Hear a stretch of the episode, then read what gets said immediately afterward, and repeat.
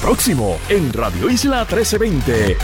Vamos a estar hablando sobre qué cosas podemos hacer, qué cosas podemos cambiar para que no surjan más casos como el de Carla Noemí Rodríguez. Vamos a darle ¿verdad? otra mirada. Vamos a dialogar con la doctora Irma Lugo del Observatorio de Equidad de Género.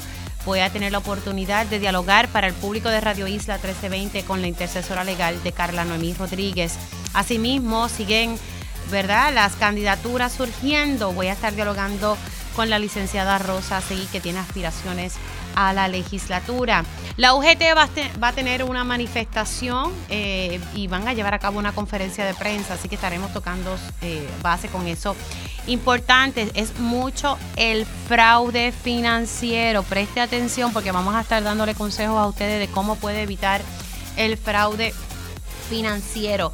También vamos a dialogar con Luma Energy. ¿Qué están haciendo? ¿Cuál es la agenda de trabajo? Pues ya mismito vamos a estar conectando con el principal oficial de servicios corporativos de Luma Energy. También dialogamos con el licenciado José Andreu Fuentes en torno al caso de Mariana Nogales.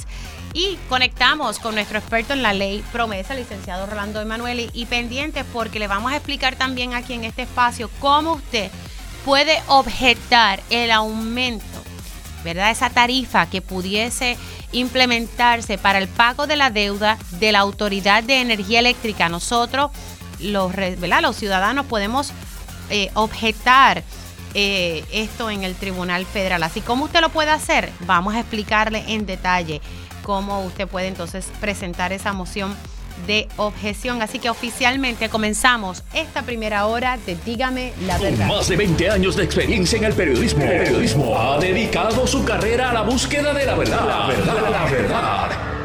De frente al grano, con carácter entrevistará a las figuras más importantes de la noticia. Radio Isla presenta a la periodista Mili, Mili Méndez en Dígame la verdad.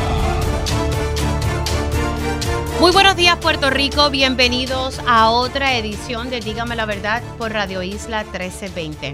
Les saluda Mili Méndez, eh, tengo una agenda bastante llena, así que arrancamos de inmediato eh, con mi primer tema y, y que está relacionado con la violencia doméstica, los feminicidios íntimos. Quiero conectar con la doctora Irma Lugo del Observatorio de Equidad de Género para tocar este tema y que nos ponga al tanto con las estadísticas y rapidito voy a estar entonces conectando con la intercesora legal que acompañó a Carla Noemí en, en este proceso. Ayer pude dialogar con ella en Telemundo y me parece pertinente que ustedes puedan escuchar eh, el relato eh, de ella, ¿verdad? Así que me parece que es importante y voy a, a, establecer que la mirada que le voy a dar a este tema es cómo podemos mejorar lo que no está funcionando de manera adecuada.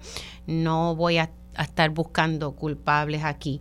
Eh, sí, en mis redes sociales y ayer eh, puse unas expresiones del presidente de la Asociación Puertorriqueña de la Judicatura y me reitero en lo que dije. Eh, yo lo que pido es más sensibilidad y empatía en estos casos de violencia doméstica, ¿verdad? Más adelante voy a hablar un poco sobre eso. Le doy los buenos días a la doctora Irma Lugo. ¿Cómo estamos? Saludos, Mili. Buenos días. Saludos al público que nos escucha. Bueno, ¿verdad? Nuevamente estamos hablando de, este tema y, sé que, que, la labor que está haciendo el Observatorio de Equidad de Género es una que nos ayuda a nosotros los periodistas, al país, a darle visibilidad a estos casos, a darle una mirada distinta a, los feminicidios y, pues quería pues tocar base con usted porque sé que están eh, actualizando el informe eh, sobre los feminicidios. En este caso, los que están relacionados a violencia doméstica son los feminicidios íntimos. Siempre destaco eso para que no nos confundamos a la hora de, de entender estas estadísticas. Doctora. Pues muchas gracias, Mili, ¿verdad? Y al público que nos escucha. Es importante, ¿verdad? Porque nosotras siempre hacemos la distinción que nos basamos en el Protocolo Latinoamericano de Investigación de Muertes Violentas de Mujeres de la Organización de las Naciones Unidas, ¿verdad? Y a nivel, en su totalidad, al día de hoy, nosotras en el observatorio hemos identificado 66 casos de feminicidios en su totalidad, pero de esos 66 tenemos 20 identificados bajo el área de feminicidios íntimos. Hay algunos de estos casos que nosotras lo, lo tenemos como feminicidios íntimos porque entendemos que hay unas características de los mismos, pero todavía estamos esperando determinación y, y ver qué otra evidencia surge sobre los mismos. ¿Cuántos están bajo investigación que pudieran ser feminicidios íntimos? Tenemos cuatro. Cuatro. Esos son, Tenemos cuatro casos, sí, que son sospechosos. ¿Y son de este año? Son de este año, del 2023. Todos los números a los que estamos refiriéndonos son del año 2023. Tenemos un caso que ocurrió en Ceiba, de esta mujer que fue encontrada herida de bala ya muerta en su casa y ella le había manifestado a su mamá que su expareja la había amenazado de muerte. Al día de hoy ese caso está bajo investigación. Hay otro caso que de esta señora que fue llevada al hospital, su pareja reciente de hacía poco tiempo informó que ya se había caído de la cama, pero las heridas no concuerdan con una caída de esa forma. Así que, que para que vean, ¿verdad? El otro caso, el de la maestra de Juncos, que lo debemos recordar, ¿verdad? Sabemos que este caso está bajo investigación. Este, y pues hay que esperar todavía, ¿verdad? Pero son casos que nosotras tenemos identificados que quizás hay un aspecto ahí de feminicidio íntimo. Ok, así que estamos, eh, estas son las cifras, 27, 20, perdón, 20 que son íntimos. No sé cuán, con cuánto cerramos el año pasado, no sé si tiene esa información a la Sí, el año pasado nosotros lamentablemente finalizamos con 79 casos en su totalidad. ¿Con cuánto? 70, 79, 79. Ok. Y de esos 79, 15 fueron por feminicidios íntimos. Superamos, ya hemos superado la cifra de... Lamentablemente, Ahora, en comparación con otros años, eh, eh, la del 2023 no ha sido, creo que fue el 2018 o 2019, no sé si, si, si, si usted recuerda. Sí, fue uno de los años más altos también, si, si no me equivoco, 2018, pero este para eh, el 2021 también finalizó con 15 casos de feminicidios íntimos. ¿Con 15 casos el 2021? 2021 y 2022, ambos años lamentablemente cerramos con el mismo número. El caso de Vieques, que ayer por fin... Eh, se sometieron cargos ese caso fue del 2021, exacto. O sea, sí, ese caso es del 2021, noviembre del 2021. Así que e, ese se sumaría a ese caso o ya ustedes lo sumaron. Pues mira, tendría que verificarlo. Yo tengo entendido que ya nosotros lo tenemos identificado como feminicidio íntimo por las sospechas que se habían dado en torno al mismo, pero siempre es bueno, ¿verdad? y es parte del trabajo que hacemos volver a verificar todas esas esas circunstancias, condiciones y, y, ¿verdad? Temas que surgen alrededor de, los de los diferentes casos. Doctora, antes de finalizar, la importancia de llevar estas cifras, estos números, eh, y nuevamente destaco que el observatorio, eh, gracias a Dios, eh, está muy al tanto de este tema y podemos tener unos números confiables. La importancia de, llevar estas estadísticas, obviamente sabemos que estas mujeres no queremos que sean un número más, pero la importancia de esto pues bueno, de por sí, las personas que, exploren nuestra página, ¿verdad? Ustedes pueden ver los informes, los informes nosotros documentamos los nombres, las edades, los pueblos, hijos e hijas, ¿verdad? Que quedan huérfanos por estas circunstancias, también una pequeña descripción del suceso, el uso de armas de fuego, ¿verdad? ¿Cuáles de esas armas de fuego tienen licencia de portación o no? Así que, que hay varias, varias variables y criterios que se toman en consideración que nosotras vamos presentando en nuestros informes. Eh, también, Mili, nosotras documentamos aquellos casos de muertes de hombres relacionados a los temas de violencia de género. En este caso, ¿verdad? Vemos el compañero de Carla Noemí fue asesinado. Él sería la víctima número siete de hombres de este año. Así que, que, es importante que la gente vea cuando estamos hablando de, esa mirada de los temas de violencia de género, vamos más allá. También las muertes de personas este, bajo transfeminicidio, casos sospechosos de crímenes de odio, pues eh, toda esa información usted la, va a ver en el informe. Y es como tú dices, no solamente son números, estamos hablando de vidas, que es importante tener presente, ¿verdad? Y poder uno relacionar todas estas estas estas variables, ¿verdad? Que, que se destacan lamentablemente en el trabajo que nosotras realizamos. Doctora, quiero darle las gracias y, al equipo de, del Observatorio de Equidad de Género, ¿verdad? Por la labor que ustedes realizan día a día, porque gracias a que ustedes llevan estos números y que están pendientes, pues nosotros tenemos una mirada, ¿verdad? De qué es lo que realmente está pasando. Gracias. Un abrazo. Gracias a ustedes. La doctora Irma Lugo del Observatorio de Equidad de Género. Ahora vamos a pasar y eh, vamos a iniciar la conversación con la intercesora legal de Carla Noemí Rodríguez. Ella es Iliana Valcourt. Ella también es la que dirige la oficina de violencia de género que, tiene el municipio de Gurabo y, ella estuvo acompañando a Carla Noemí eh, durante este proceso. Buenos días, Valcurdi, gracias eh, por estar nuevamente en este caso para Radio Isla 1320. Buen día, saludos, saludos a todos. Bueno, vamos a, y, sé que esto para usted debe ser un poco difícil, pero me parece que, es importante que la gente sepa que Carla sí eh, siguió todas las recomendaciones que se hacen en estos casos de violencia doméstica y, y, poder exhortarle a aquellas mujeres y hombres que estén pasando por esta situación de que sí existe ayuda, de que sí vale la pena denunciarlo. Eh, la Quiero ¿verdad? enfocar mucho este detalle, pero hábleme ¿verdad? un poquito sobre ese, e, ese proceso de acompañamiento, en este caso el acompañamiento que usted le dio a Carla Noemí y que su familia la apoyó en todo este proceso. Correcto, sí. El 11 de noviembre yo recibo a Carla Noemí en horas de la noche en el cuartel estatal de Gurabo, luego de ella percatarse por las cámaras de seguridad que ella tenía en su casa, le llega una notificación de movimiento en las mismas, ella estaba fuera del hogar y al entrar desde su teléfono a las cámaras ve en los videos de la misma a este caballero Víctor Manuel dentro de su casa. Ella sale corriendo del, del lugar donde ella se encontraba con su amiga, va a su casa y cuando llega a su casa encuentra pertenencias del caballero, encuentra que había utilizado la ducha, había marcado una foto de ambos y la había eh, colocado sobre el gavetero eh, y se percata de que una de las cámaras no estaba en la, en la casa. Luego de eso, ella asiste al cuartel y ahí es que el agente Mollet del distrito de Gurabo se comunica con esta servidora y yo llego al cuartel comenzó la investigación con ella y, y, verdad las personas que me han preguntado cuál ha sido esa impresión mía con Carla desde el primer momento ella siempre estuvo asustada. Carla en todo momento indicaba que algo malo iba a ocurrir que él la acosaba él no aceptaba que la relación se había terminado. Ella siempre se lo indicaba a él en todo momento que ya terminara con verdad con seguir insistiendo en, en retomar la relación pero que en ese momento que él ingresa a la casa ya ella entiende que ya tiene que terminar con todo y por eso es que llega la policía. Claro, porque anteriormente, anteriormente él, él había como que se le había acercado a la casa. Correcto, sí. Anteriormente se le había acercado a la casa y ahí es que ella decide poner las cámaras de seguridad.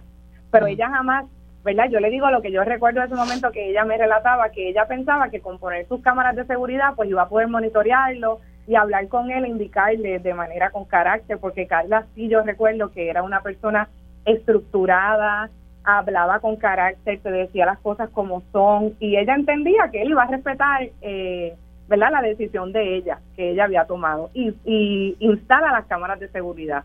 Luego de eso es que ocurre que él entra a la casa a la casa de ella, que ahí es que ella decide eh, solicitar la orden de protección. Ahí mismo comenzamos, que es el sábado en la noche, se solicita la orden de protección se realiza la vista de manera virtual con la jueza María Rojas, que es excelente recurso, y nos expiden la orden de protección. El domingo, la fiscal de turno, que es Dailines Hernández al momento, se comunica con esta servidora y me indica que se van a consultar el caso porque ella entiende que los elementos del delito están y proceden a ir al tribunal el lunes en la mañana y ahí es que inicia el proceso criminal. En todo momento, Kaila siempre estuvo acompañada de su familia, acompañada de su amiga, que en este momento es otra víctima más de toda esta fatalidad, de nosotros como organización, y ella tuvo otras oficinas que le estuvieron dando la mano en todo el proceso. Carla estuvo en todo el proceso acompañada, en todo el proceso ella estuvo con todo ese plan de seguridad al día. Ella era una muchacha que era bien organizada y todo lo anotaba, tengo que ir este día a este lugar, comenzó a hacer el proceso de portación de armas, eh, tenía verdad la seguridad porque ella regresa a su casa el domingo, luego de esta fatalidad el, el, el sábado que él entra a la casa, ella regresa a su casa, cambia cerradura e instala nuevamente las cámaras. Pero ella ese sábado eh, se reubicó fuera de su hogar, ella no estuvo en su hogar. Ella todo el tiempo siempre estuvo tratando de asegurarse ella misma de esta situación, desde el día uno, desde el día uno fue así. Usted me dice que ya cambió las cerraduras, eh, que puso cámaras nuevamente, que, ¿verdad? Porque que ella hizo todo lo que tenía en su poder. Eh, hay quienes cuestionan y, no quiero, ¿verdad? Yo, yo no lo estoy cuestionando porque esas son decisiones eh, eh, muy, ¿verdad? Muy propias. Hay quienes dicen, bueno, se le ofreció la ayuda para un albergue. Eh, lo que me dice la, fiscal a cargo de la División de Violencia Doméstica es que a ella se le ofrecieron todas las ayudas. Correcto, correcto. Ella se le ofrecieron todas las ayudas, por lo menos nosotros como oficina y esta servidora le ofreció las ayudas y ella aceptó reubicarse esa noche no se reubicó en un albergue, porque no obviamente uno sí le ofrece el albergue de primera mano, pero hay otros tipos de reubicaciones también, algún familiar, alguna algún pueblo lejano donde tú estás actualmente, sacarte del país también. Son diferentes alternativas que uno le da para que no para que no se quede esa noche en la residencia. Y ella lo aceptó y ella salió de su casa. Ella no pernotó en, en su casa el sábado. No en albergue, pero no en su hogar. Ella se reubicó en otro lugar. Señores, estoy dialogando con Iliana Valcourt. Ella fue la intercesora legal de Carla Noemí Rodríguez y también está a cargo de la Oficina de Violencia de Género en el municipio de Gurabo. Le pregunto, Valcourt, el individuo, eh, el victimario, eh, Víctor Ramos, ¿él tenía antecedentes? ¿Él tenía ya eh, algún expediente anterior de violencia doméstica? Bueno, cuando Carla me, dentro del, de la entrevista con Carla, Carla estaba dudosa si él tenía, eh, ¿verdad?, algún expediente. Por lo menos de la investigación con Carla nunca se, se, se informa en cuanto a eso, pero se tendría entonces que verificar de por sí si, si él sí tenía antecedentes penales. Yo honestamente desconozco ese dato eh, detenerlos o no. Ese dato no lo tengo a la mano. Ok, perfecto. Sí, no, es, para conocer, ¿verdad? ¿Quién, era este individuo, ¿verdad? Eh, así que luego de que se va al tribunal, eh, sabemos que ya ya tenía una orden de protección, que eso es un proceso civil. Usted me dice que ya desde el domingo la fiscal la llamó eh, y que se comenzó ese, y se, y se comenzó ese proceso criminal. Eh, ¿Cuándo es que entonces se va al tribunal y entonces, porque sé que se sometieron cargos específicamente, vamos a, buscar aquí los cargos específicos para que la gente sepa, se sometieron el 3.2A, que de la ley 54, que es maltrato agravado, penetración en la morada y el delito de apropiación ilegal. Y entonces ahí, en ese entonces, la jueza se halló causa. ¿Cuándo fue que se llevó a cabo esa vista? El 13 de noviembre en horas de la mañana. Él estaba bajo arresto desde el domingo. A él lo habían puesto bajo arresto domingo. Eso sí. lo recuerdo. Y el lunes es que se lleva al tribunal y se celebra la regla 6. Ok, o sea que el, lunes 13 de noviembre. Correcto, lunes temprano en la mañana. Esa vista fue temprano en la mañana presencial en el tribunal de Cagua. Ok, y ahí entonces inicialmente usted la acompañó, eh, pero estuvo esperándola afuera, según tengo Ajá, correcto. Cuénteme, ¿verdad? ¿Qué, pasó ahí, ¿verdad? De lo que, de, lo que usted tiene, ¿verdad? Eh, información. Bueno, cuando yo veo a Carla, que Carla sale de, de la vista luego, Carla estaba destruida. Carla estaba, ella estaba como, como en una, como, ella estaba, ella estaba tratando de, de, buscar eh, alivio, tratando de buscar qué, qué tengo que hacer ahora, qué va a pasar aquí. Ella tenía múltiples preguntas en ese momento, pero pero estaba bien temerosa. Carla salió bien temerosa de, esa vista. Era en su rostro se notaba eh, la frustración y, el miedo. Carla siempre, siempre, siempre lo dijo todo el tiempo, todo el tiempo. Y Carla eh, declaró en esta regla 6, importante para los radioescuchas, que en regla 6 lo que se presenta es una cintila de evidencia, o sea, no, no hay que presentar un caso completo, sino un poco de evidencia. Y Carla sí ella prestó su declaración y también el policía.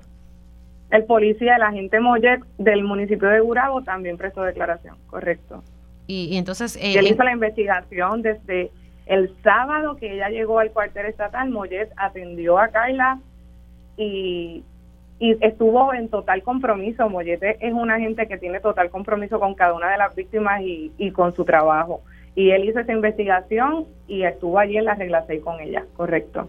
Importante que la gente sepa, ayer eh, em, estuve entrevistando eh, a ¿verdad? la fiscal que está a cargo del área de violencia doméstica de justicia. La jueza sí encontró causa en ambos delitos, pero la defensa hizo un planteamiento de reconsideración, entonces pues no encontró eh, causa para el 3.2A de la ley 54. Correcto, correcto. Entiendo que eso fueron, sí que eso fue lo que se lo que se vio allí en la regla 6. Así que entonces... Después de una reconsideración de parte de la defensa, entonces se encontró no causa. Claro, se encontró no causa y, causa sí en uno de los delitos, lo cual, ¿verdad? Como quiera, y, recalco aquí que, que, los imputados siempre tienen su derecho, derecho a, fianza. Eh, tal vez la diferencia aquí eh, pudiese haber sido que si, si se hubiese mantenido eso de hallar causa en los dos delitos, tal vez hubiese salido con un grillete. Sí, correcto. Ella tenía proceso, de, se pidió la vista en alzada y estaba pautada para el 27 de diciembre. Y estaba en etapa de juicio el 21 de diciembre por el caso que se encontró causa también. Ok, sí que, eh, eh, ah, que el juicio para el que se encontró causa por apropiación ilegal era para el 21. Correcto.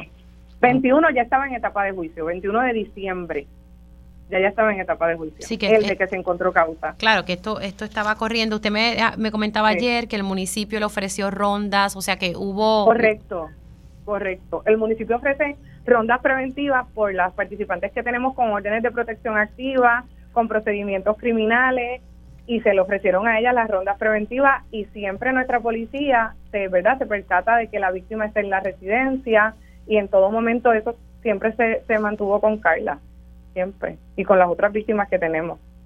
Okay. Le, le, pregunto, ¿verdad? Vamos a cuáles son los pasos que las víctimas de violencia de, doméstica deben estar siguiendo. Quiero ¿verdad? enfatizar en que la ayuda existe y, que las víctimas que no, por, por lo que pasó aquí en este caso, que no se sientan que, el sistema no funciona, eh, ¿verdad? Pues yo siempre tengo la esperanza de que lo que falló se corrija, pero que las víctimas sigan buscando ayuda. Correcto, correcto. Ese es mi enfoque también. Las víctimas que busquen ayuda, las ayudas siempre van a estar disponibles. Esta servidora siempre está disponible, no importa la hora, no importa el día, la policía está disponible para ayudarla. Estas son situaciones que no queremos que, vuelvan a ocurrir, pero tampoco podemos eh, buscar que solamente que el sistema no nos está ayudando y nos vamos a quedar de brazos cruzados. No, las ayudas siempre van a estar, siempre van a estar, acudan a los cuarteles, a los teléfonos que las organizaciones siempre tienen disponibles. Mi teléfono siempre está disponible, mi teléfono personal. En el momento que yo conocí a Carla, yo siempre les digo, yo soy tu amiga de ahora en adelante. Mi teléfono siempre está, algún familiar que conozcan que esté pasando por un proceso, no duden en alzar la voz, porque las ayudas van a llegar y son vidas que tenemos que proteger. Ese, es el, ese tiene que ser, ¿verdad?, la, la labor de uno y el compromiso de uno para esto y para poder erradicar eh, y limitarnos a que, a que estas fatalidades no ocurran, porque son vidas y ahora mismo hay tres familias que están verdad destrozadas con este proceso y, eso no debe de pasar claro, no debe y, ocurrir. y no podemos olvidar que, que también aquí eh, en medio verdad eh, se asesinó a la pareja de Carla Noamí un padre de, de dos niñas tengo entendido Así que hay muchas familias aquí que, que están sufriendo esta pérdida. Eh, que sirva para corregir lo que haya que corregir y, pues seguir exhortando a las mujeres, que en su mayoría son las víctimas de violencia doméstica, que sigan dando un paso al frente. Y yo pues siempre recalco que, que la prensa, verá los que estamos bien comprometidos con este tema, que nos vean siempre como aliados en, en, este esfuerzo, ¿verdad? Correcto, correcto. Valcourt, gracias. Así debe ser. Siempre a la orden, siempre a la orden, lo que usted necesite. Cualquier persona que necesite ayuda, no dude en contactarnos. Estamos en el municipio 24-7 allí para servirle. Gracias a ustedes. Gracias a ustedes. Ileana Balcourt, intercesora legal de Carla Noemí Rodríguez, eh, explicando todo lo que ocurrió. Hacemos una pausa, quien dígame la verdad, y al regreso eh, hablamos ya de temas político-partidistas. Dígame la verdad, las entrevistas más importantes de la noticia se escuchan aquí. Mantente conectado. Radio Isla 1320. 1320. Conéctate a radioisla.tv para ver las reacciones de las entrevistas en vivo. En vivo. Esto es Dígame la verdad con Mili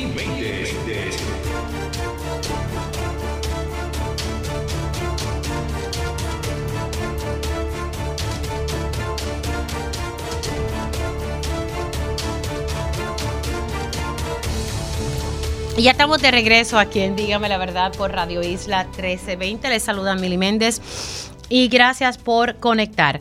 Bueno, vamos a, hablar ahora. Hay distintas figuras que están sometiendo eh, sus aspiraciones, tanto a la legislatura, a la alcaldía.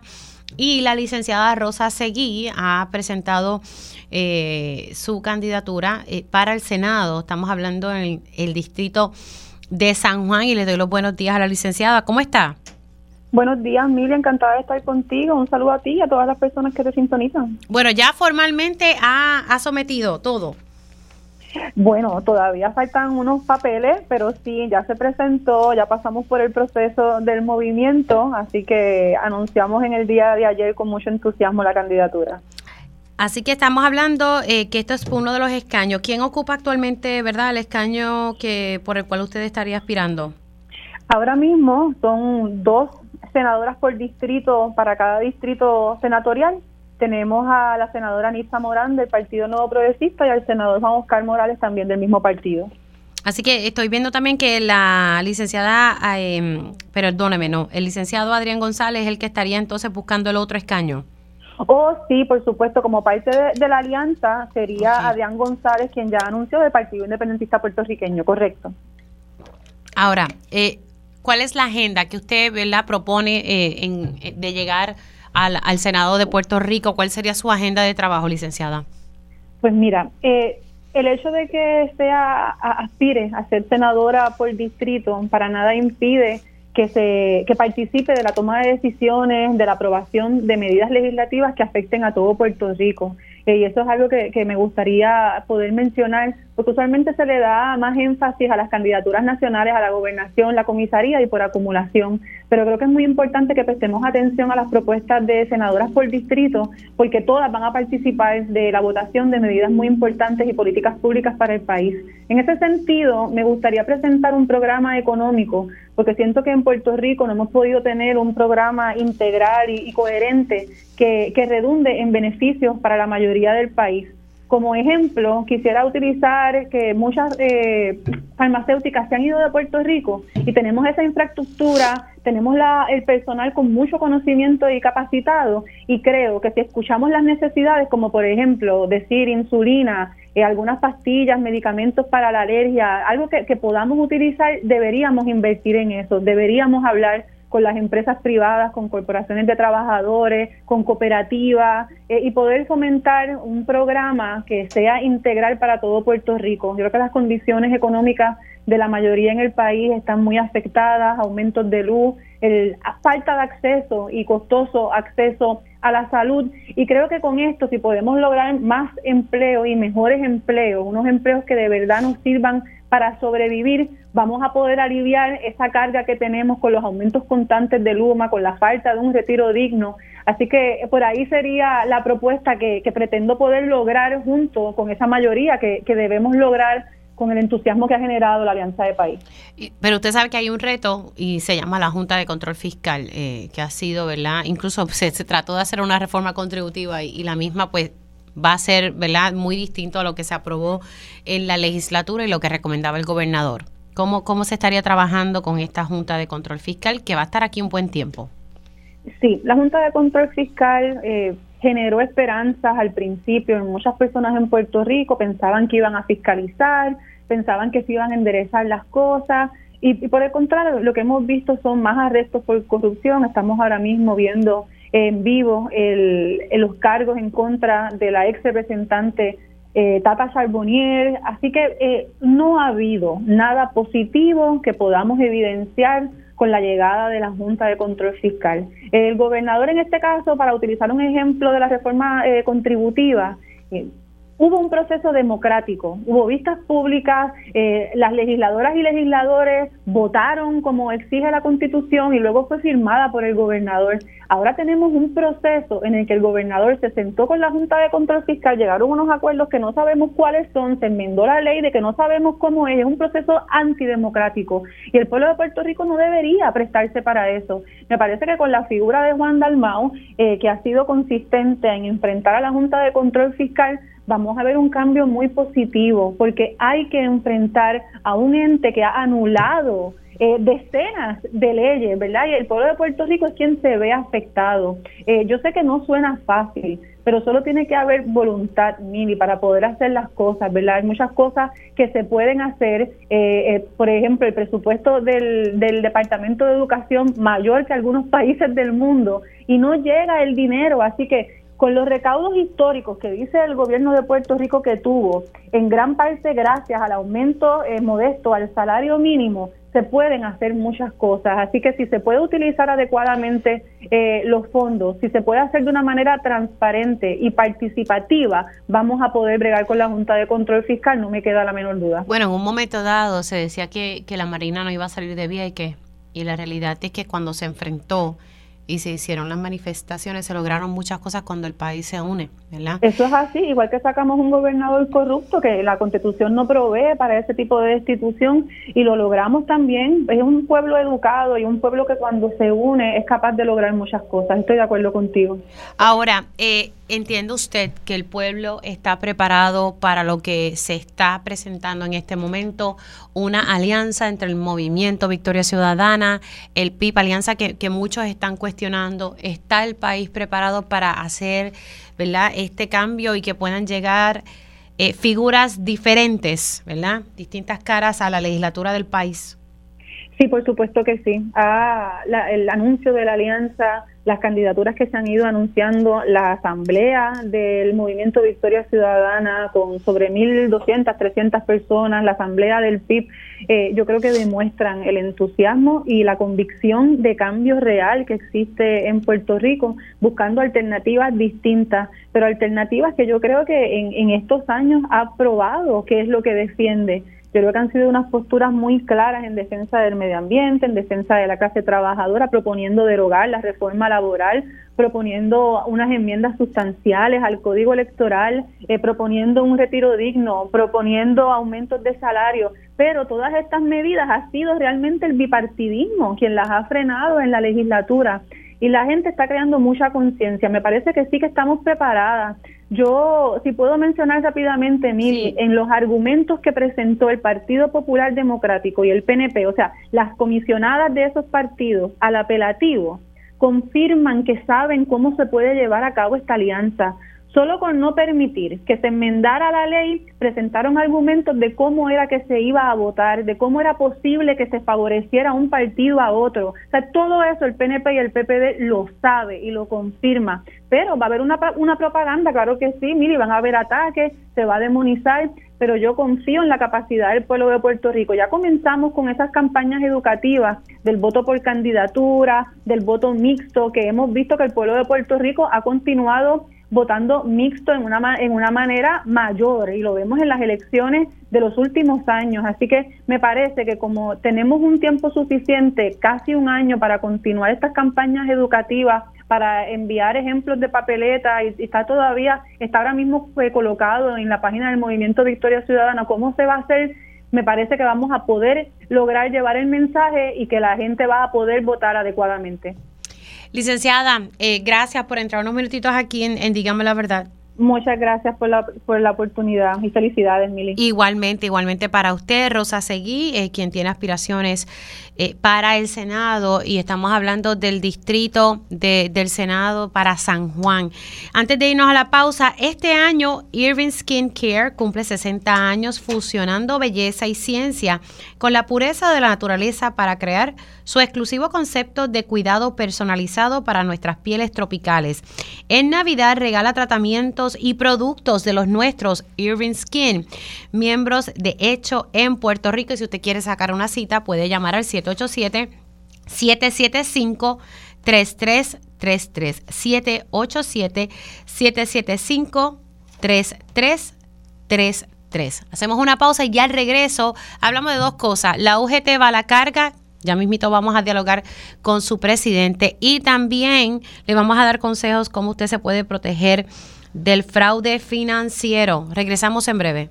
Dígame la verdad, las entrevistas más importantes de la noticia se escuchan aquí. Mantente conectado. Radio Isla 1320. 1320. Conéctate a radioisla.tv para ver las reacciones de las entrevistas en vivo. En vivo. Esto es Dígame la verdad con Mili Y ya estamos de regreso aquí en Dígame la verdad por Radio Isla 1320. Hace una semana, la semana pasada, estábamos hablando aquí sobre la situación del hospital universitario. Tanto el presidente del Colegio de Médicos nos indicaba que eh, hubo operaciones que fueron canceladas por la falta de personal. Eh, de inmediato, la administradora del hospital universitario dijo que eso era falso. Al día siguiente hablé con el presidente de la UGT que insistía en que hacía falta personal. Luego tuve la oportunidad de dialogar con el licenciado eh, Jorge Mata, director ejecutivo de ASEM. Me, reconocía que hacía falta personal, pero me reiteraba, que no se habían dado esas cancelaciones, que, que no se había paralizado el sistema. No obstante, en otra entrevista con el compañero Luis Penchi sí aceptó que hubo cancelaciones. Hay un problema. Y lo que se busca aquí es que se atienda. Y hay una situación de escasez de personal. Hablo a cada rato con personal que trabaja allí y están hasta aquí, literalmente. Tengo al presidente de la Unión General de Trabajadores. Hoy van a llevar a cabo una conferencia de prensa. Edwin Méndez, saludos y buen día. ¿Cómo está? Saludos, buenos días, Mili y público radio oyente. Eh, ustedes van a estar realizando eh, una conferencia de prensa y también se va a hacer una manifestación o, no manifestación no solamente va a ser una conferencia de prensa porque queremos pues, que conozcan sobre la situación que que tenemos aquí en el centro médico y, y que entiendan por qué que se da la situación y, y, la manera que, que se trabaja eh, punto por punto, de dónde sale el paciente, a dónde se dirige, por qué es que se aguanta, de dónde es que se tapona, eh, y así pues las personas pues tengan un, panorama claro de lo que está sucediendo. O sea que ustedes van a explicar cuál es la problemática.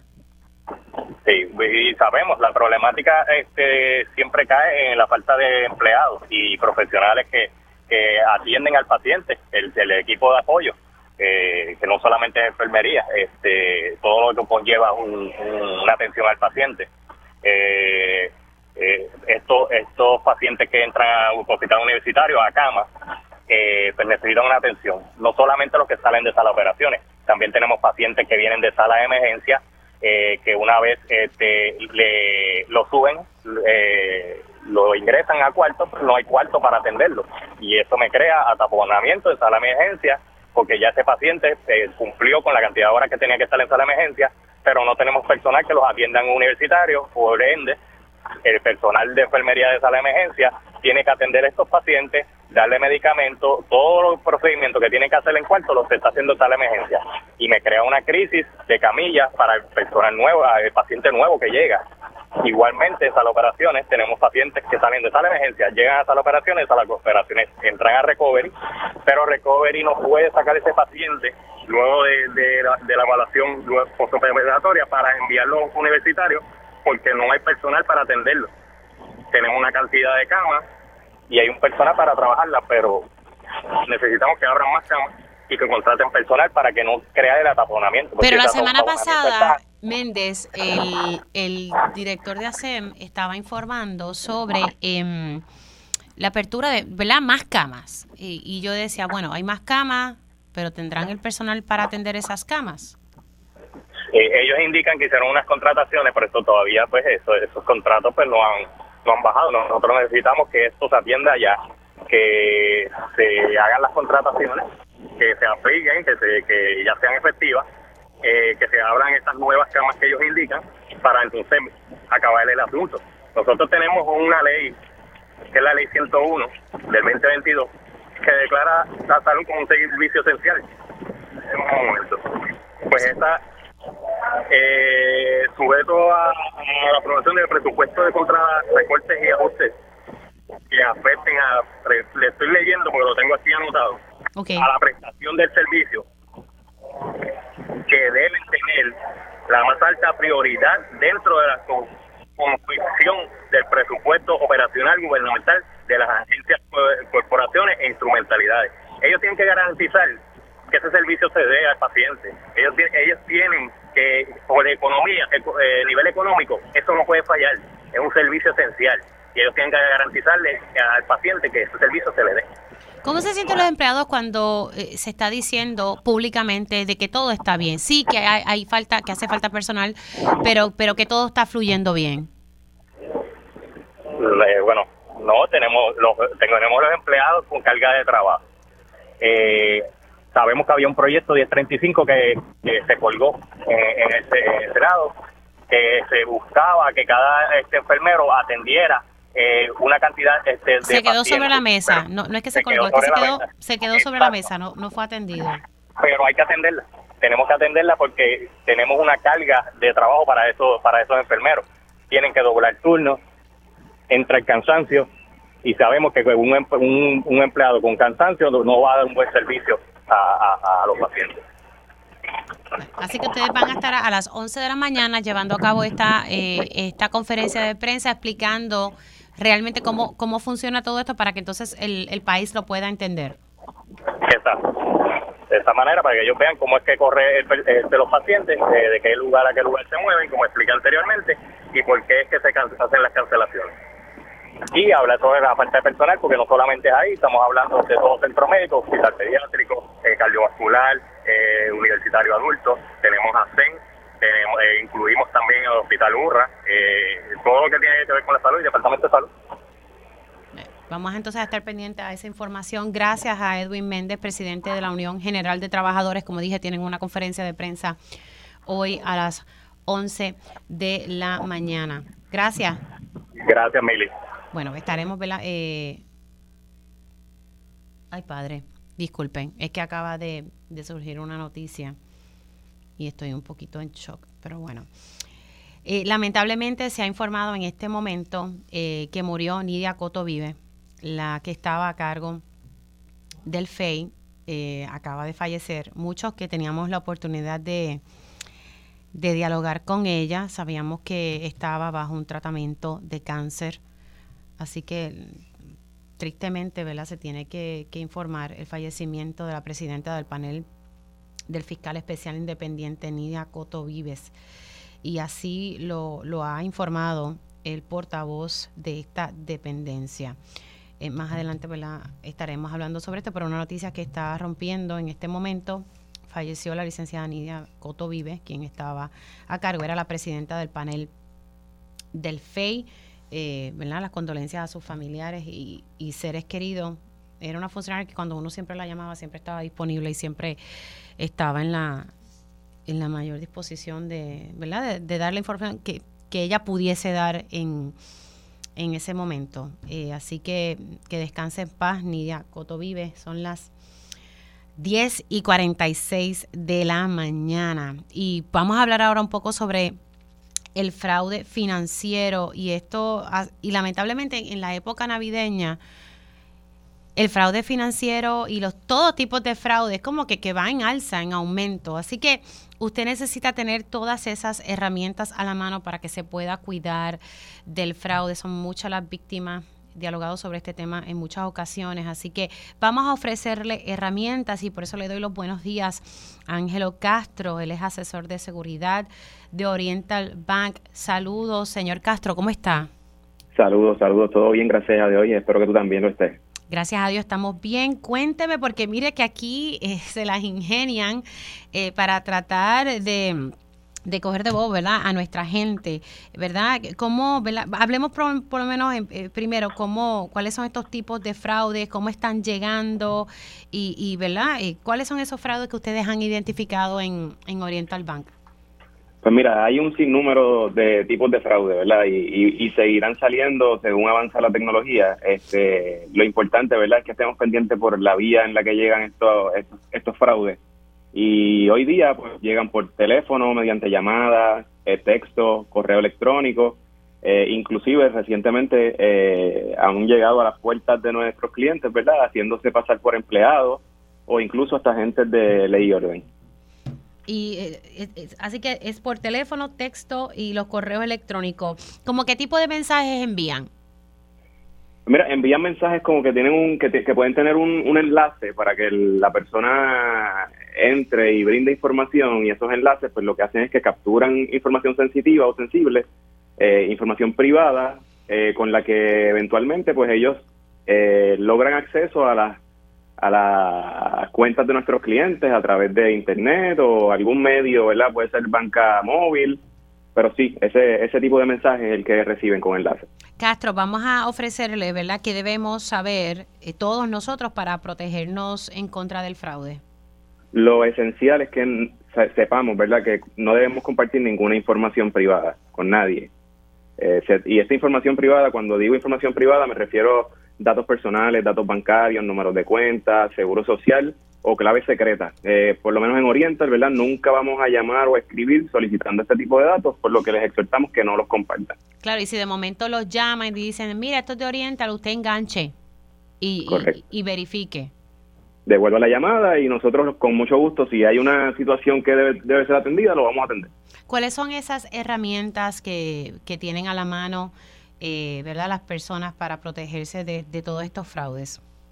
Pues mira, nosotros desarrollamos el portal en internet listos101.com, donde vas a encontrar videos educativos para alertarte contra los diferentes tipos de fraude que existen y, más. Ahí hay muchísima información en, relación a los fraudes. Así que es listos101.com. Correcto, y también está la banca en línea, donde puedes monitorear las cuentas, la banca móvil para recibir alertas sobre la actividad de las cuentas y proteger tus tarjetas. Y además de eso tenemos Secure Lock, que te permite desactivar la tarjeta al momento si es que identificas algún movimiento extraño. Y si ya pensamos, oh, oh, metí las patas, soy víctima de fraude, ¿qué es lo que se debe hacer? Tan pronto lo detectes o, o entiendas, ¿verdad?, que puede ser una, una víctima de fraude, necesitas reportarla, te comunicas con nosotros al 787-620-0000 y recuerden que pueden aprender a estar más que listos en listo101.com y sigue los consejos para que seas más, más listo que ellos. Castro, gracias. De verdad que tenemos que ser más listos que ellos porque se las traen. Gracias por la información que nos ha ofrecido. Y nuevamente, si usted entiende que ha sido víctima del fraude, usted puede llamar a Oriental Bank al 787-620. 0000 y si no puede entrar también al portal que ellos han creado listos 101.com, o sea, listo101.com, para que entonces se puedan orientar y ver todos los vídeos. Castro, gracias por haber entrado aquí en Dígame la Verdad, cuídese. Bueno, hacemos una pausa y al regreso eh, vamos a estar hablando con, con Luma Energy. Regresamos en breve. Dígame la verdad, las entrevistas más importantes de la noticia se escuchan aquí. Mantente conectado. Radio Isla 1320. 1320. Conéctate a radioisla.tv para ver las reacciones de las entrevistas en vivo. En vivo. Esto es Dígame la verdad con Mili Y ya oficialmente estamos en la segunda hora de este espacio. Gracias por conectar. Les saluda Mili Méndez. Siempre les recuerdo que si usted se perdió algún detalle sobre la primera hora de Dígame la verdad, pueden conectar a través de la versión podcast de este y otros programas de Radio Isla 1320. Estuvimos hablando sobre los feminicidios íntimos. Ya vamos 20 feminicidios íntimos en el 2023, de acuerdo a la información que nos provee el Observatorio de Equidad de Género. Esto es más que el año pasado. En el 2022 cerramos con 15 feminicidios íntimos y este ya vamos por 20 y cuatro que están bajo investigación. También tuvimos la oportunidad de dialogar nuevamente con la intercesora legal de Carla Noemí Rodríguez, asesinada eh, por su expareja este pasado fin de semana y también su pareja actual fue asesinada, un padre de, de dos niñitas. También hablamos con la licenciada Rosa Seguí, quien tiene aspiraciones al Senado de Puerto Rico por el distrito de San Juan. Y la UGT tiene conferencia de prensa hoy relacionado a lo que está pasando allí en Centro Médico específicamente, y pido disculpas. Dios mío, me ahogué. Hoy la UGT tiene una conferencia de prensa en torno a qué está pasando en el Hospital Universitario de Adultos. También la falta de personal y por eso es que se están dando distintos incidentes allí en el Hospital Universitario. Me habla también del pediátrico, el cardiovascular. Así que a las 11, conferencia de prensa de la Unión General de trabajadores y ahorita estábamos hablando sobre el fraude financiero y cómo usted se puede proteger porque usualmente y está demostrado ya que en esta época navideña aumenta el fraude y el fraude financiero. Ahora vamos a estar hablando con el personal de Luma Energy y le doy la bienvenida al general José Reyes, siempre pues va a ser el general, aunque ahora es el principal oficial de servicios corporativos de Luma Energy. Saludos y, buen día y disculpe que me ahogué. Saludos Mili, saludos a todo el pueblo de Puerto Rico. Pues sí, y, cuando tú eres un soldado, tú eres un soldado hasta el día que muere y seguiremos siendo general hasta el día que muere. Y lo que pasa es que como no, como no, lo veo con el uniforme. Estamos con otro uniforme y atendiendo otra emergencia que tiene nuestro pueblo, un sistema eléctrico donde perseguimos tener un sistema eléctrico moderno, estable y que sirva bien a nuestro pueblo y ese es el norte de Luma. Y, eso fue lo que se le explicó al país que iba a pasar. Y a eso vamos. Y tenemos un plan de trabajo y vamos a estar rindiéndole cuentas al pueblo de Puerto Rico cada tres meses de progreso. Y en esa línea quería tocar algunas de, de las líneas de esfuerzo que tenemos. Lo que es luminaria de los pueblos, que siempre ha sido una gran preocupación de nuestro pueblo de que con mayor iluminación pues creas un ambiente más seguro. Estamos trabajando en 35 pueblos de los 78. Cuando dice luminaria que están cambiando los postes. Correcto, los postes con las luces a que vaya esa luminaria. Eh, la meta son 300 mil, ya se han trabajado 78 mil. Estamos trabajando en 35 municipios de los 78 y debemos de lograr alcanzar los 78, trabajarlos simultáneamente para este mes de febrero del 2024. Así que continuamos ese esfuerzo para lograr esos 300 mil postes. Y en otra línea, vemos todavía muchos postes caídos, muchos postes de madera, rotos por la mitad. Resultado de María, en la evaluación que hemos hecho estamos hablando de cerca de 100 mil postes. Ya de esos 100 mil postes se han trabajado 10 mil 300. Son 41 municipios, general. Correcto, correcto. 41 de las luminarias que estamos trabajando pero vamos a lograr los 78 simultáneamente, no más tardar de febrero. Tengo una pregunta sobre eso de las luminarias, y hace tiempito me lo vienen eh, preguntando, lo que pasa es que ahora es que tengo la oportunidad de hablar con ustedes. ¿Por qué en algunos de los postes vemos estas luces azules? ¿De qué, ¿De qué es eso? Porque la gente se está quejando de porque es que no ilumina igual. ¿Por qué tienen esos postes azules? No, la o la, luminaria, la bombilla. La luminaria que se está eh, implementando es una luminaria más sofisticada, no necesariamente la, la, luz azul por no entrar en connotaciones políticas. No, no. Sino que alumbren bien a nuestro pueblo. Pero honestamente las he visto. Porque esa luminaria, porque en mi opinión, porque lo he visto, en el área de Guaynabo no iluminan igual. No es la luminaria que nosotros estamos usando. Hay que distinguir lo que son las luminarias que cambia Luma, que es nuestra responsabilidad, las luminarias que son de los municipios, que son otras, y las luminarias que son de carreteras que pertenecen a DITOP. Lo que es las autopistas, Ruta 66, 52, lo que es el, eh, el Teodoro Moscoso, y hay unas luminarias que corresponden a los municipios. No sé si específicamente estamos hablando de eso, pues las luminarias nuestras no son azules. No son azules. No son o sea, que no son de Luma, no, que estoy entendiendo. Deben de ser luminarias municipales las que deben de estar. Pero voy a buscar más información y te aseguro que te voy a traer la contestación eh, más acertada. En el área de los postes, Mili, eh, en Puerto Rico se hizo una evaluación por parte de Luma. Hay que reemplazar sobre 100 mil postes. De estos 100 mil ya se han reemplazado 10.300 desde el informe pasado de septiembre, hace 90 días a esta fecha, se han reemplazado mil y continuamos con ese reemplazo de esos 100 mil postes. En el área de limpieza de las líneas, no de ganche, una limpieza eh, profunda. Estamos haciendo historia. Vamos a, hacer, vamos a hacer una distinción entre eso y yo tenía yo un debate. Esto de la poda y el desganche o que van a tumbar tala de árboles, vamos a hacer la distinción porque hay una confusión en la ciudadanía en torno a este término. Si es poda, si es que están despejando las líneas, el desganche. ¿Qué es lo que se está trabajando en torno a eso? Porque eso es un tema sumamente importante. Es sumamente importante y, Luma así lo está atendiendo.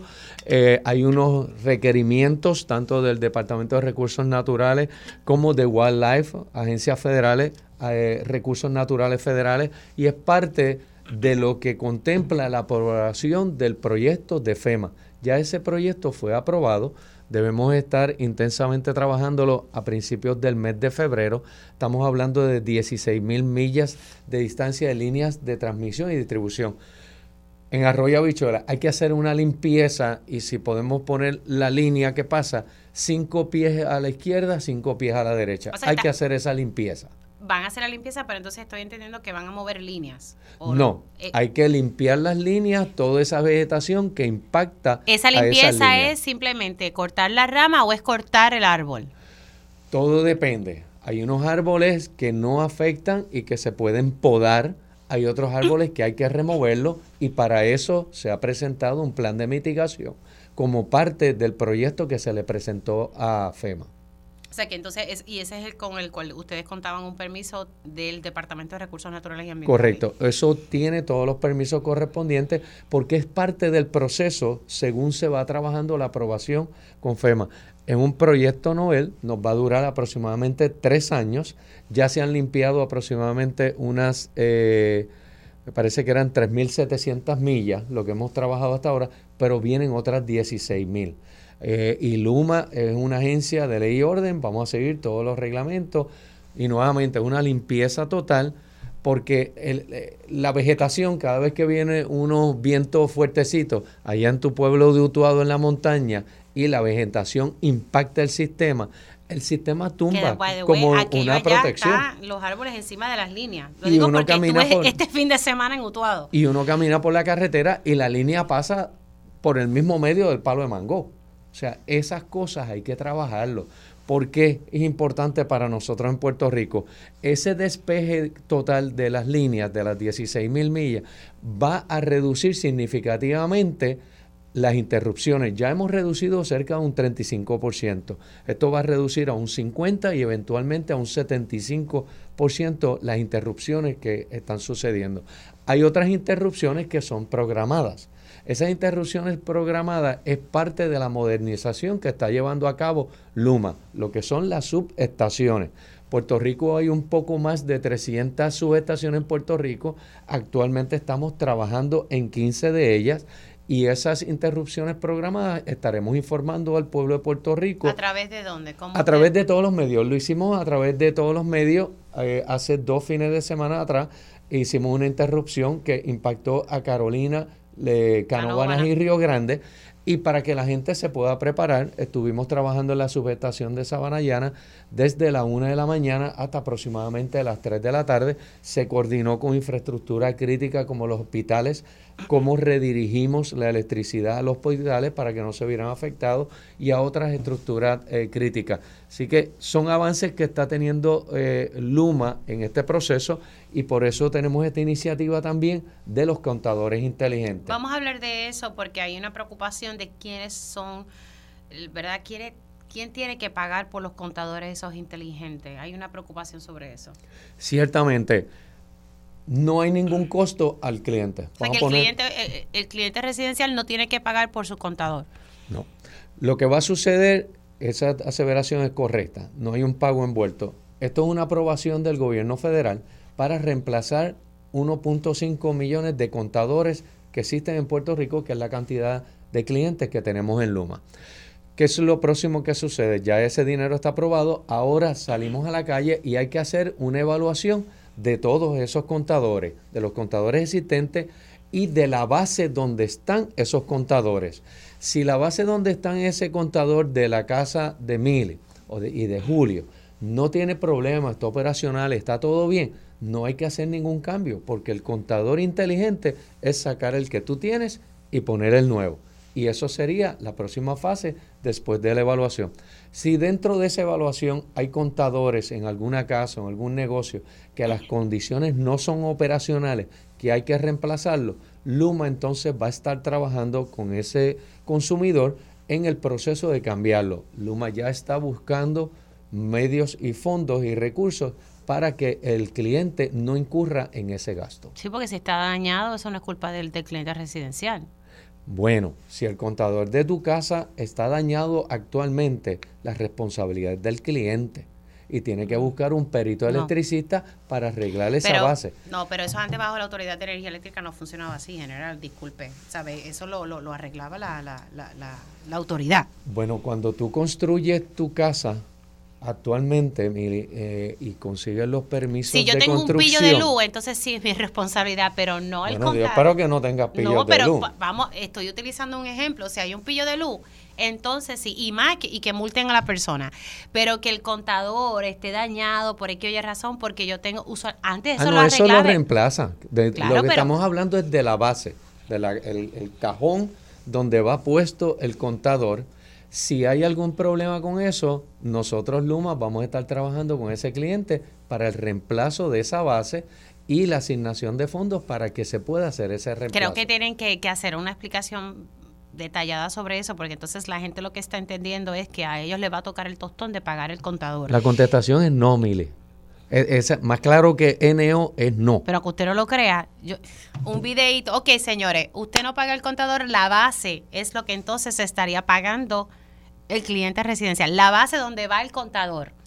Bueno, nuevamente te explico. La base donde va el contador, si está dañada, Luma va a trabajar con ese cliente específicamente y vamos a, estamos ya identificando los fondos de cómo se van a pagar por esas bases. Así que no va a ser un gasto para el consumidor. O sea, volvemos a lo mismo. Pero vamos a coger el anuncio. Contador Contador, y base, si es que hubiera que cambiarla.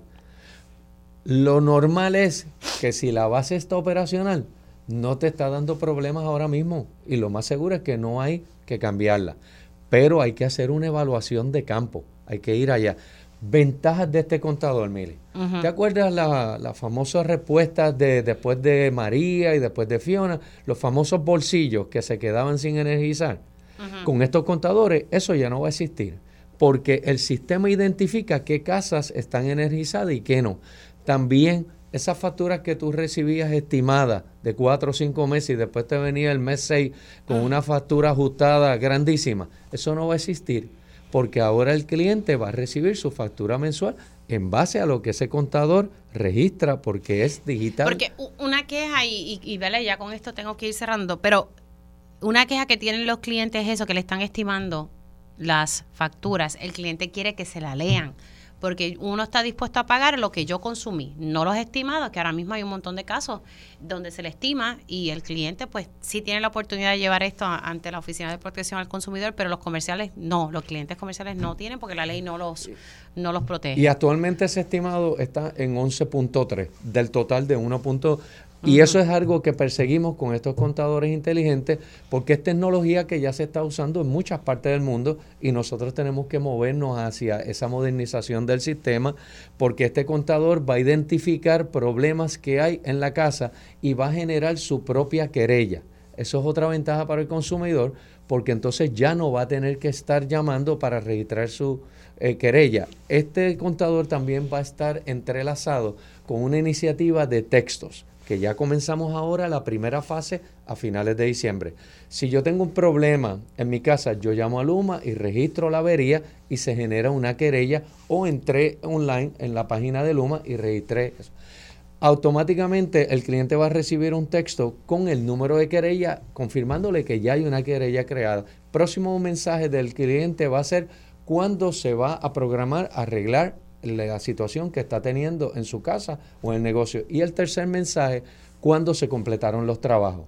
Esa es la y el número de querella no va a cambiar porque una de las quejas que me han traído clientes es, Mili, ok, llamé, me dieron un número de querella, llamé de nuevo, di el número de querella, me dicen, no, ya eso está cerrado, y me dan otro número de querella. ¿Ustedes van a trabajar con eso? Y eso es, para eso es este sistema de texto. Lo que exhortamos es a nuestros clientes a asegurarse de que la información que tiene Luma de ese cliente esté actualizado su número de teléfono, porque por ahí es que van a empezar a recibir los mensajes, la confirmación de la querella, cuándo se va a ir a arreglar el problema y cuándo se resolvió. Eso es parte de la primera ¿Para fase. cuándo ustedes tendrán, tendrán ¿verdad? o iniciarán este proceso de los contadores inteligentes? Ya los contadores inteligentes se han puesto 3000, Ok. ahí están operando, que era esa primera fase de, de trial, de prueba. Se van a estar instalando sobre 5000 antes de verano del 2024 y así continuaremos por los próximos cinco años para completar 1.5 millones de ¿Y contadores. ustedes deciden en qué áreas van a estar trabajando con esos contadores inteligentes? Eso es parte de la evaluación en base a las prioridades de necesidades para atender la- las necesidades de nuestro pueblo. General, se me ha acabado el tiempo, pero le exhorto ¿verdad? que podamos seguir dialogando eh, sobre los cambios y las cosas que están haciendo en, en Luma Energy. Gracias por haber estado aquí. Se me cuida. Y felicidades en estas Navidades si no, si no hablamos antes. Igual, Mili, felicidades a todo nuestro pueblo de Puerto Rico, de parte de todos los hombres y mujeres que elaboramos en Luma al servicio de nuestro pueblo. Gracias, general, se me cuida mucho. Y siendo las 11 y 14, antes de, de irnos ya mismito a la pausa, tengo al licenciado José Andreu Fuentes, abogado, eh, y es la persona que está representando en estos momentos a la, a la representante licenciada Mariana Nogales. Eh, y es que en un momento dado él había levantado un planteamiento de que se estaba tratando de perseguir a uno de los testigos en, en este caso y se le envió una carta al Departamento de Justicia, específicamente al secretario de Justicia, y ya Justicia llegó a una determinación. Buenos días, licenciado, ¿cómo está? Sí, buenos días, Mili, a ti, a los radioescuchas, saludos. Bueno, Justicia determinó eh, que en efecto las expresiones que hiciera el testigo eh, en, en el caso de Mariana Nogales no representa un delito.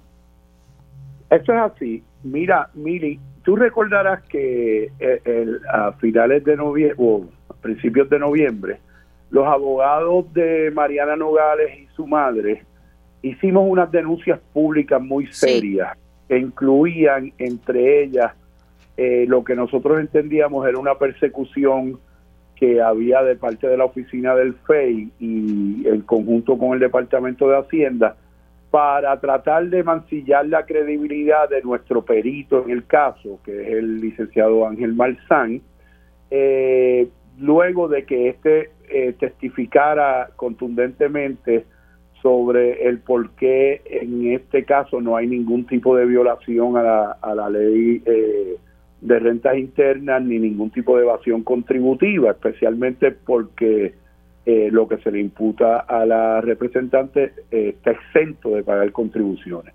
Y entonces fue tan contundente que eh, eh, hicimos esas denuncias porque el FEI, de- denunciamos públicamente que el FEI estaba tratando de buscar la manera de afectar la credibilidad del perito buscando algún tipo de, de- acusación en contra del perito. En aquel momento recordarás que el FEI negó eso.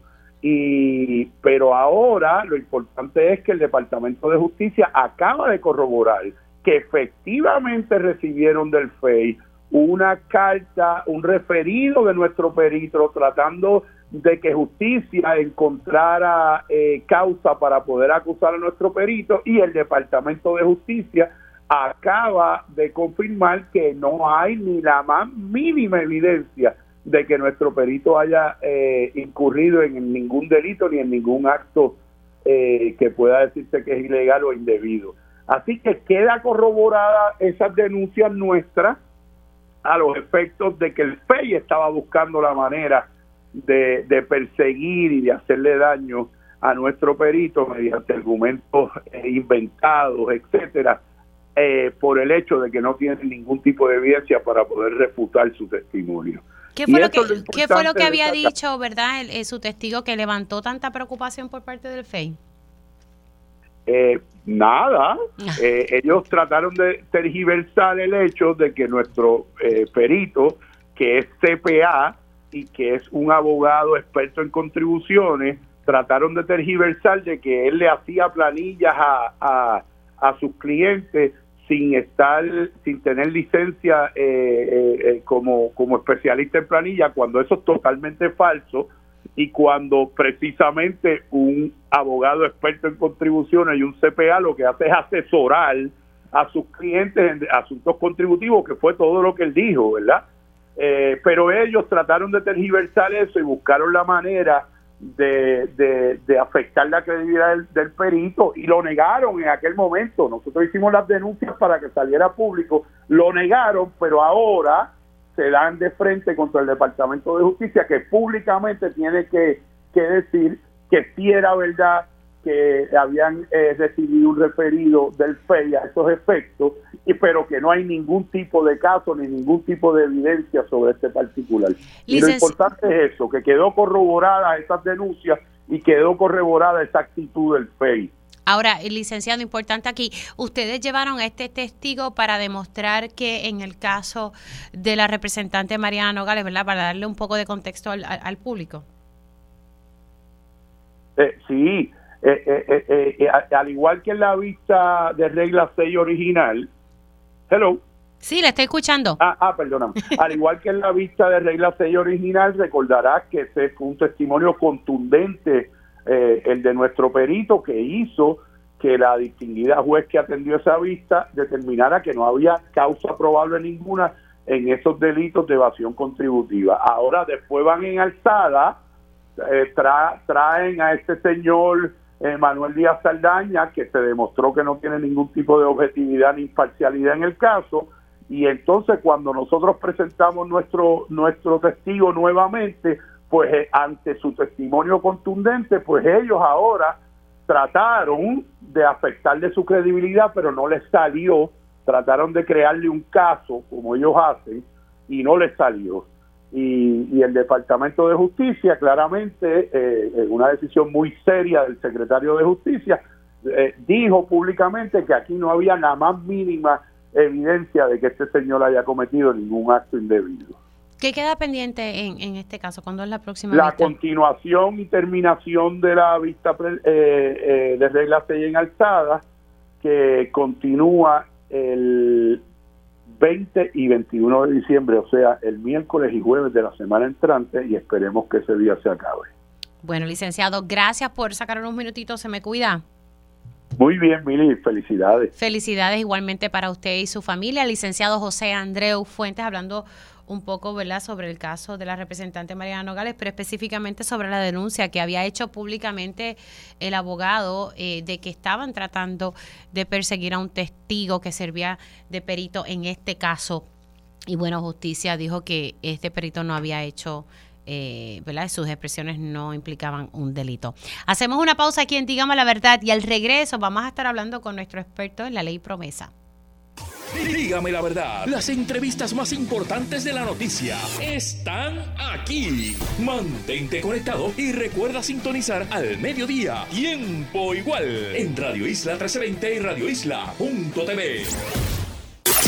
Ahora llega en Dígame la Verdad el analista y licenciado experto en promesa, Rolando Emanueli, al día con la Junta. Y ya estamos de regreso aquí en Dígame la Verdad por Radio Isla 1320 y como de costumbre todos los jueves siempre conecto con el licenciado Rolando Emanueli, experto en la ley promesa y que siempre hemos estado hablando recientemente sobre el plan de ajuste de la deuda de la Autoridad de Energía Eléctrica. Saludos licenciado, buenos días. Muy buenos días, Mili. Siempre un placer de compartir contigo en tu programa. Y otra vez te digo, feliz Navidad y próspero año nuevo. sí, vamos a estar hasta finales de año. Felicidades igualmente para usted.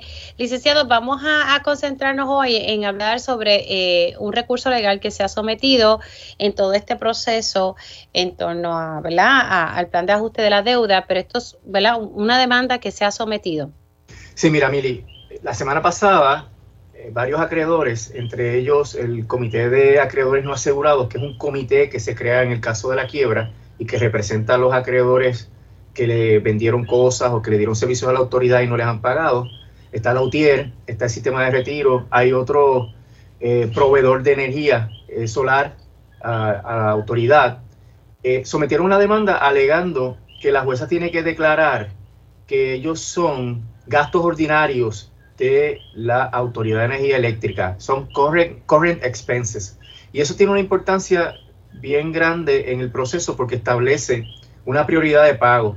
Hemos mencionado en muchas ocasiones que los bonistas eh, compraron sus bonos a base del Trust Agreement, que es el documento que establece las reglas de pago de esos bonos. Y ahí dice que los bonistas cobran únicamente cuando se cubran los gastos ordinarios, los current expenses y el sistema de retiro.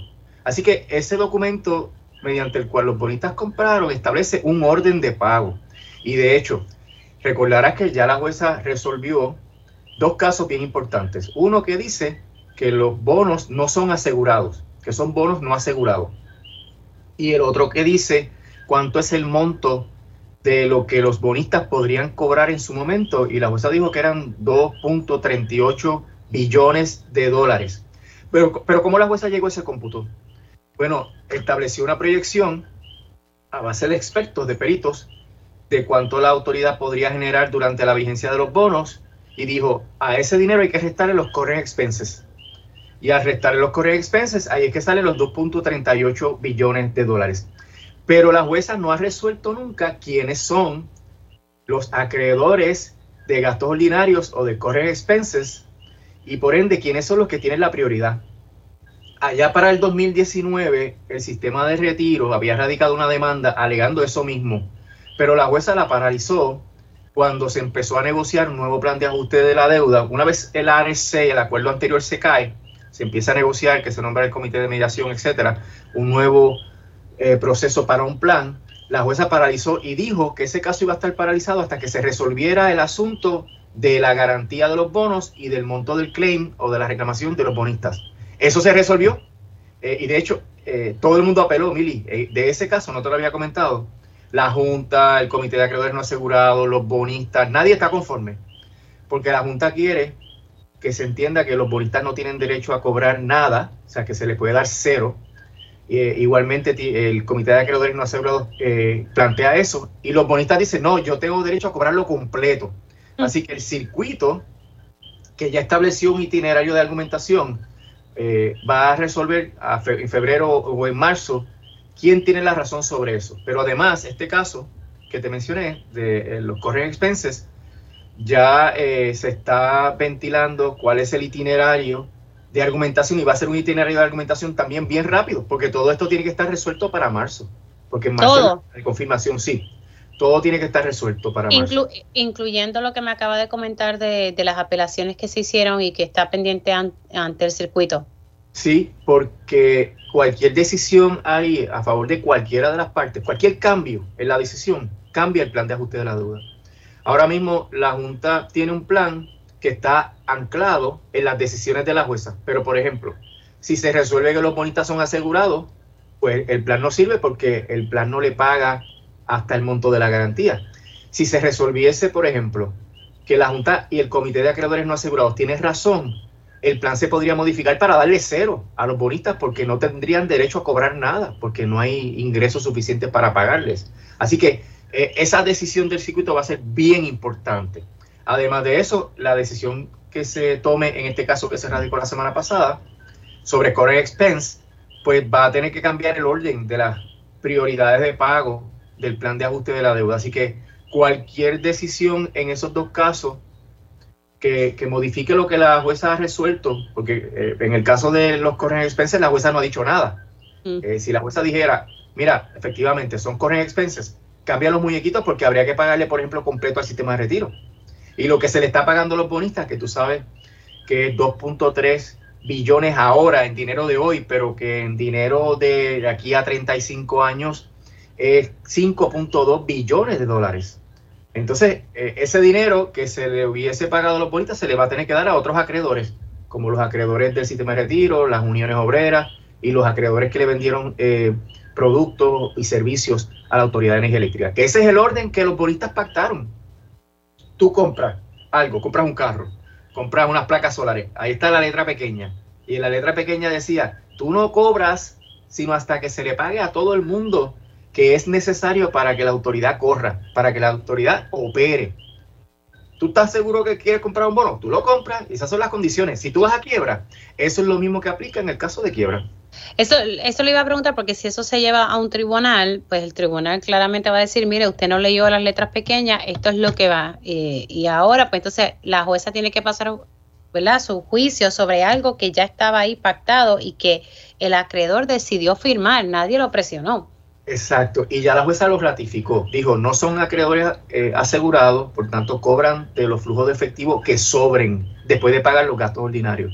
Lo que falta por decidir, y es el pleito que se radicó la semana pasada, es quiénes son esos acreedores que tienen la prioridad. ¿Quiénes son, quiénes son los correct expenses? Lo que estamos seguros es que, que el sistema de retiro lo es porque aparece nombrado claramente hay que pagarle al sistema de pensiones y hay que pagar las pensiones. Así que eso está bien claro. Hace falta que lo declare la jueza en una sentencia porque eso va a servir entonces como argumento en oposición a lo que pretende hacer la Junta en el plan de ajuste de la deuda, que es postergar a esos acreedores que son prioritarios y pagarle más dinero a acreedores que no, que no merecen ese dinero conforme a lo que es el trust agreement.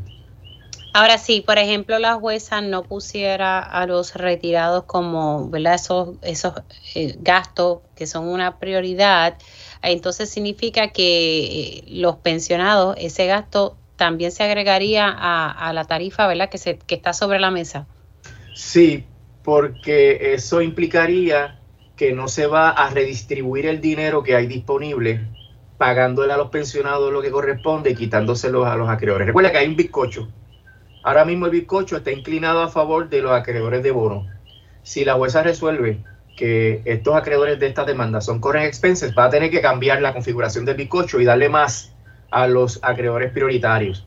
Pero recuerda también que si la jueza no reconoce lo que ella ha establecido, ella en el caso de la determinación del monto de la deuda de los bonistas, el sistema de retiro compareció y dijo, ojo, que lo que se le debe al sistema de retiro es tantos billones de dólares. Y la jueza se lo restó a lo que era el flujo de efectivo según las proyecciones.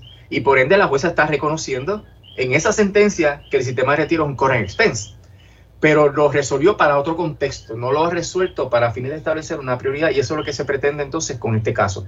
Y lo que te iba a decir es que si la decisión no es favorable para los demandantes, pues van a apelar.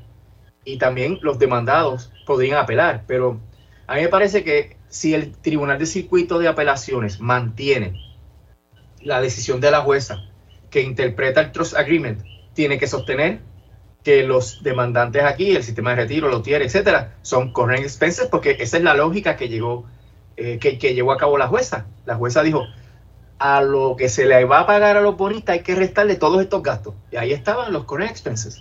Así que me parece que es una pieza de este gran rompecabezas que falta que se determine por la jueza y luego por el Tribunal de Apelaciones para que se sepa cómo debe ser el plan de ajuste de la deuda. Eh, todo esto podría provocar una posposición del plan de ajuste de la deuda, Mili. Eso, te, eso le iba a preguntar porque son, son varias cositas que están corriendo y que me parece que no se resuelven de la noche a la mañana porque tampoco nosotros desde acá sobre el otro, tema que se apeló y que está ante el circuito, nosotros no podemos imponerles a ellos una regla. Mira, tienes que resolver antes de marzo, o sea que, ah, no sé, uno usando un poco la lógica, licenciado, pues esto se atrasaría eh, luego de marzo, si es que no baja una resolución. Si el tribunal confirmase a la jueza, no hay que hacer cambios. Si el tribunal modifica alguna de las disposiciones que la jueza resolvió, habría que hacer unos cambios. Entonces, cuando tú haces unos cambios sustantivos, probablemente haya que hacer descubrimiento de pruebas. Y si tienes que hacer descubrimiento de pruebas, a lo mejor tienes que hacer informes periciales nuevos. Y si tienes que hacer informes periciales nuevos, no, no va a dar tiempo para que la vista se celebre el 4 de marzo. Así que podría haber una posposición. Además de que podría haber un nuevo plan de ajuste de la deuda si hay un cambio en el circuito. Así que estamos en, veremos, estamos en la expectativa de que resuelve el Tribunal de Apelaciones y que resuelve la jueza en el caso de esta semana pasada, el de Corren Expenses, para saber realmente dónde va a estar ubicado el plan de ajuste de la deuda. Si se ve en marzo o se va a tener que ver luego dos, dos meses o tres meses después con cambios sustanciales, porque un cambio en lo que la jueza resolvió podría provocar cambios sustanciales en el plan de ajuste de la deuda. Sin duda, la deuda de la Autoridad de Energía Eléctrica y cuadrar esa deuda ha sido la más difícil, ¿verdad? En esta quiebra. Sí, sí, no hay duda de eso. Y ha habido varios esfuerzos, varios intentos de la Junta. Eh, recordarás que hubo un RSA. Eh, y antes de eso había otro RSA, el de Lisa Donahue que fue el que la Junta rechazó. La, consultora Lisa Donahue había llegado a un acuerdo con los bonistas que estaba sobre la mesa y cuando la Junta llegó, lo rechazó y radicó el título 3. Y ahí hubo el pasado RC y ha habido, ya vamos por la quinta versión modificada del plan de ajuste de la deuda. Tú sabes que en el gobierno central hubo 14, pero yo creo que vamos enfilados. Cuando decimos la quinta versión modificada, eh, realmente estamos hablando como de ocho versiones del plan. Eh, son como tres planes y cinco modificaciones del último plan. Así que eh, esto todavía tiene muchas telas que cortar porque hay muchas cosas, muchas variables que no están fijas en el, en el panorama todavía. Licenciado, gracias por haber conectado en un minutito. Se me cuida mucho. felicidades. Igual, igual. Dígame la verdad, las entrevistas más importantes de la noticia están aquí. Mantente conectado y recuerda sintonizar al mediodía, tiempo igual, en Radio Isla 1320 y Radio Isla.tv.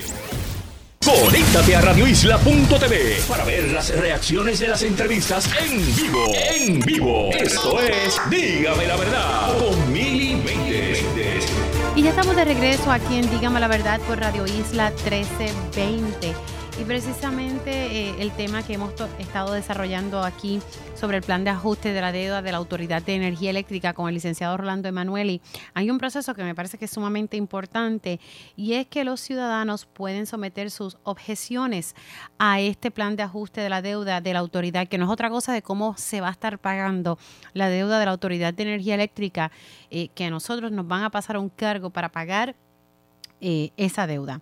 Pues precisamente se están abriendo unos centros y me parece importante que usted tenga esta información a la mano. Por eso me acompaña Juan José Jiménez, él es portavoz de la campaña No más aumentos a la luz. Salud y buenos días, Juan José, ¿cómo estás? Muy bien, Mili. Saludos a ti y a todos los que escuchan. ¿Cómo estás tú? Todo bien, todo bien, gracias a Dios. Importante, ¿verdad? Que, se está llevando un esfuerzo para que las personas eh, puedan someter su objeción.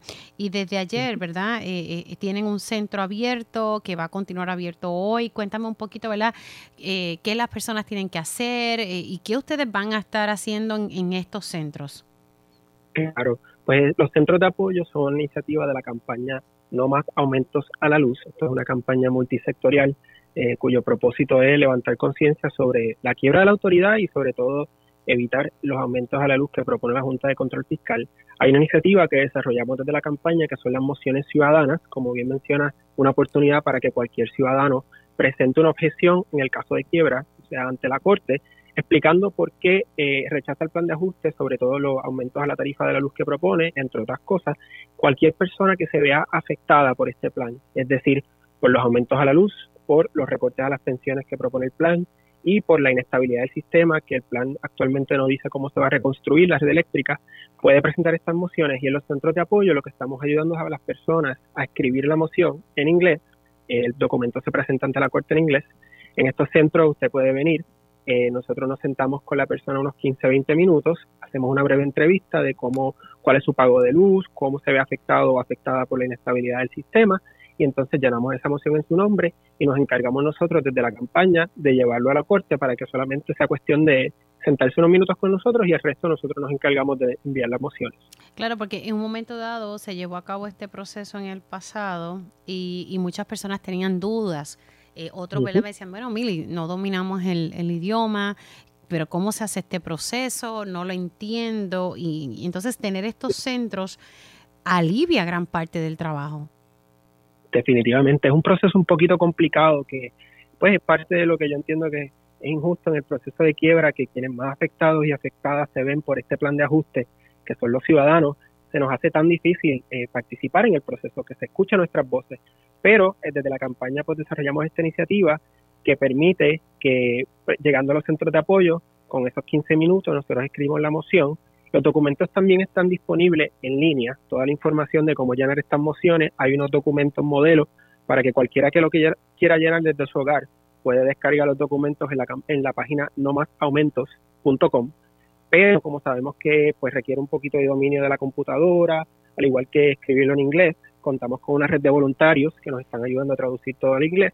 Y en estos centros de apoyo que estaremos a través de toda la isla, eh, hoy estamos, justo hoy estamos en, en la Facultad de Derecho Universidad Interamericana en Atorrey hasta las 8 de la noche. Eh, ayer estábamos aquí también, al principio de la semana estuvimos en Ponce, pero estaremos hoy hasta las 8 en, en Interderecho y el sábado estaremos en Caguas también, en Urbe a Pie, un centro comunitario en el pueblo de Caguas, desde la 1 hasta las 7 de la tarde. Ya más adelante tendremos otros centros de apoyo eh, durante enero también, pero la idea es que participe la mayor cantidad de gente posible para que la jueza vea y lea estas mociones donde se explican detalles cómo nos afecta el sistema tan inestable de luz que tenemos hoy y cómo no podemos costear unos aumentos a la tarifa como propone el, plan ahora mismo.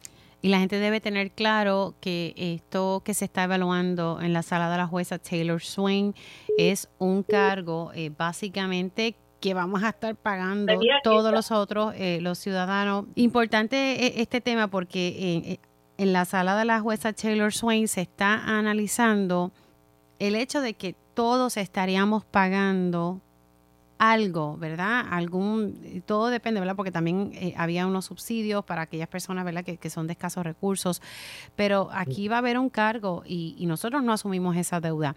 Ahora te pregunto, Juan José, eh, ¿qué debe tener la persona a la mano o, o, hay algún requisito en particular? ¿Debe ser algún comerciante? O sea, podemos ser todos lo que vayamos y, y, llenemos esta objeción.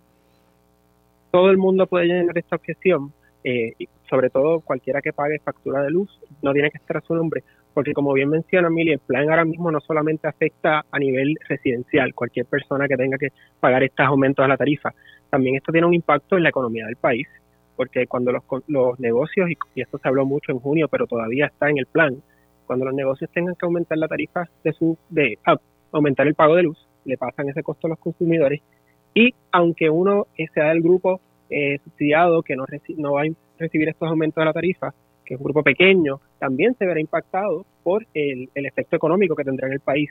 Toda persona que pague tarifa residencial va a asumir estos costos también, eh, industriales igualmente, comerciantes. Tenemos unas mociones disponibles para personas que tengan negocios propios, que pueden llenar su moción a nombre propio. Si la van a llenar a nombre del negocio, pues eh, tienen que hacerlo con un abogado.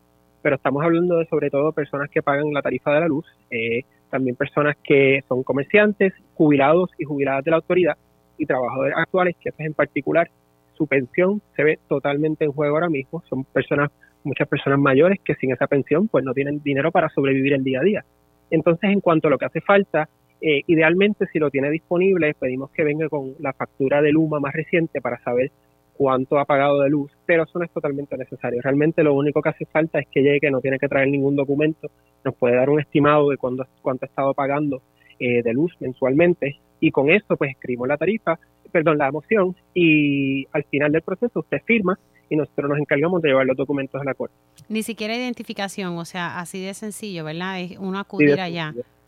Correcto. Si nos da la información, pues le pedimos dirección física, eh, correo electrónico si tiene, pero eso no lo puede decir sin traer un documento. Así que eh, esto es ¿verdad? algo que se está haciendo y ha sido gracias a la Facultad de Derecho de la Universidad Interamericana que está haciendo este esfuerzo. Un grupo realmente, la facultad también, el Colegio de Abogados ha estado apoyando, hemos estado trabajando con la Universidad Católica de, Ponce, la Facultad de Derecho, eh, el AUTIER también ha prestado sus facilidades, el, el Urbi a pie, un centro en Cagua, estaremos en Vieques el semestre que viene, o sea, realmente son muchas organizaciones, eh, organizaciones sin fines de lucros también que todas están uniéndose a esta campaña y ayudando a que podamos radicar la mayor cantidad de emociones por derecho propio. Qué bueno, así que, y, recordando un poco, ¿verdad? Que en junio se lograron más de 500 objeciones.